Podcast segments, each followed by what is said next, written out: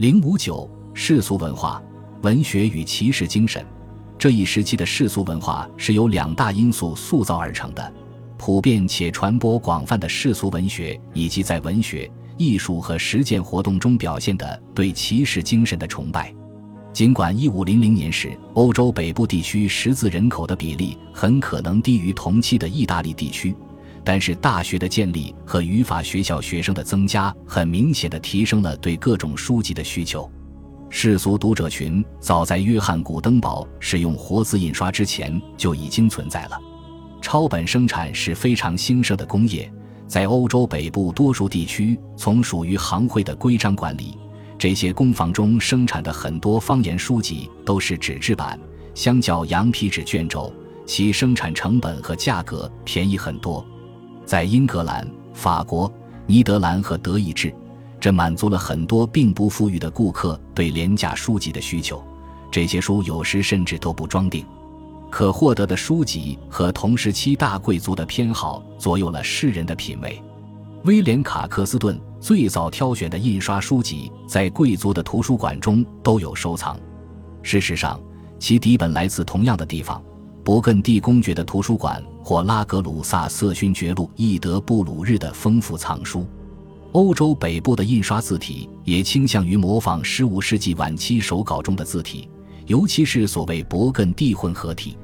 新识字的世俗人士对书中记录的传奇、历史、宫廷爱情和骑士精神的阅读需求非常迫切。这些记录经常是由从勃艮第宫廷中流传出的枯燥乏味的版本重新编写而成的。这种情况是理所当然的。骑士精神的理想依然主导着统治阶层，而城市的贵族和商人则模仿贵族，上演他们自己的骑士精神戏剧。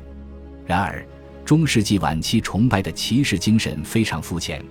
涂有过去作为鲜活且富有活力的军事和社会行为准则的外壳，过于强调中世纪盛期的理想，而罔顾其于中世纪晚期已没落的现实。骑士精神与对骑士的崇拜在十二世纪受到了宗教热情和理想主义的激励，但是其本质上是一种世俗的意识形态。例如，教会抵制比武大会，因为这可能造成暴力放纵。流血以及纵欲等问题，这种反感情绪直到十四世纪才渐渐消除，因为其中一些较容易致命的元素都已经被逐渐禁止了。但是，即便在一三五零至一五零零年间，骑士比武仍然非常危险，有时出现的意外会导致比武者死亡。在德意志地区，使用尖锐的长矛而非圆滑的长矛比武，仍然是贵族解决他们私人恩怨时非常流行的活动。无论比武大会多么精致、虚假或者具有戏剧感，它都可以作为贵族暴力的安全阀。或许勃艮第的大胆查理和哈布斯堡家族的马克西米连一世在赞助骑士比武时意识到了这样的事实：在有家族仇恨的时候。这些比武会变得非常激烈。十三世纪以后，中世纪的比武大会，无论是集体特征的混战比武，还是个人特征的长枪比武，都被认为具有戏剧化的特征。到一千二百三十年，亚瑟王的传说因为一些著作而非常流行，这为比武大会提供了适合夸张的重现的主题。亚瑟王的圆桌由一群骑士围绕，而比武大会。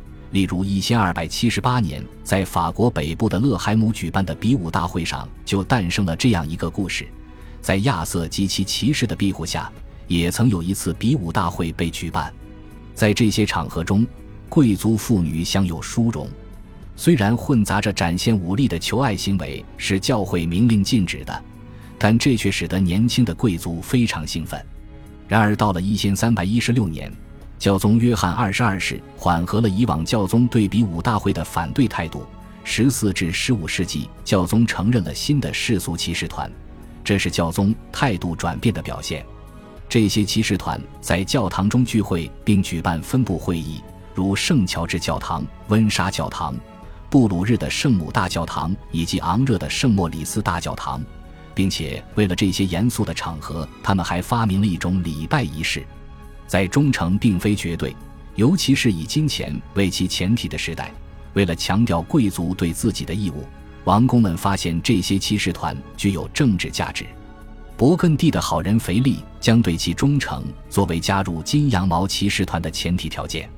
混杂的勃艮第领土没有英格兰式的议会贵族，骑士团将贵族团结到一起。哈布斯堡家族在继承勃艮第的尼德兰地区之后，也利用这一组织。瓦罗亚公爵家族对马克西米连位于因斯布鲁克和维也纳的宫廷文化的影响深远。英格兰的爱德华四世也受到了类似的影响。十五世纪，佛兰德斯、布拉班特、埃诺和荷兰地区的文学、音乐以及视觉艺术的繁荣，使低地国家成为其他地区效仿的文化范式的来源。然而，如我们所见，勃艮第的宫廷和佛兰德斯地区原始的艺术并不是从一次断裂中出现的。尽管到十四世纪中期，布拉班特的以尼德兰语为书面语的宫廷文化一度非常繁荣。然而，法语作为尼德兰地区书面语言的统治地位，已经在一千三百年就确立了。即便在以尼德兰语为口语的地区，在勃艮第以前的时期，法语是宫廷社会的语言。阿图瓦、佛兰德斯和埃诺的王室都积极推动世俗文学的发展。来自埃诺的让·福尔瓦萨尔，或许是中世纪晚期最著名且影响最大的战争和骑士编年史作家。在他之后是15世纪中期勃艮第宫廷的乔治夏特兰。福尔瓦萨尔是一名教士，他被授予西麦教堂的一个受奉教士的职位，但他是最后一批获得这种职位的教士之一。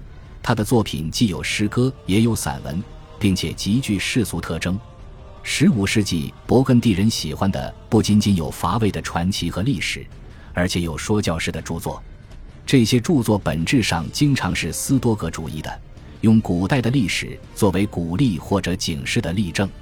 这些都是由宫廷贵族写就的，例如吉耶贝尔德拉诺耶。他们为其贵族同胞提供能够说服别人或者对别人施加影响的艺术工具。勃艮第和德意志地区的大学同样在入学的时候接受了很多贵族学生。现在为王宫服务的是受教育程度更好且文化程度更高的贵族，他们要努力模仿国王的教诲和法律顾问的雄辩口才和修辞技艺。然而，他们使用的语言并非教会或者法律拉丁语，而是方言。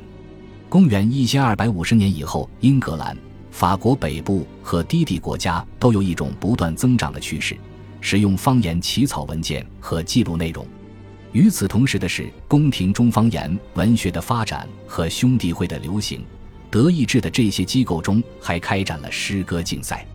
勃艮第统治地区的大修辞学家，例如夏特兰和莫利内，就是这种发展的部分说过。在十四世纪的英格兰地区，中世纪英语作为一种书面语言出现，并且被说法语的贵族接受，这很大程度归功于法语的形式和影响。在乔叟的诗歌中体现最为明显。到了一五零零年，英格兰宫廷中的语言不再是法语，尽管掌握这门语言被视作成为贵族的必要技能。几乎毫无疑问，这一时期的很多王公贵族都掌握了多种语言。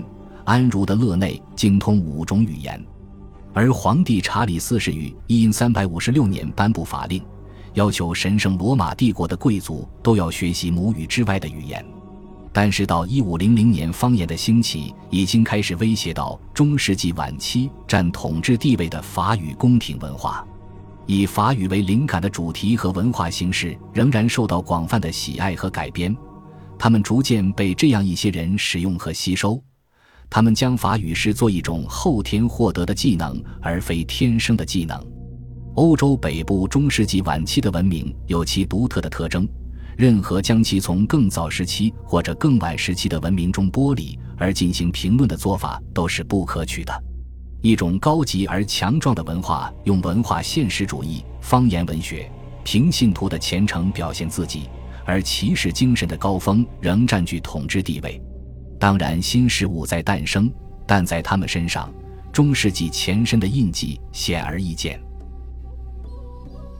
恭喜你又听完三集。欢迎点赞、留言、关注主播，主页有更多精彩内容。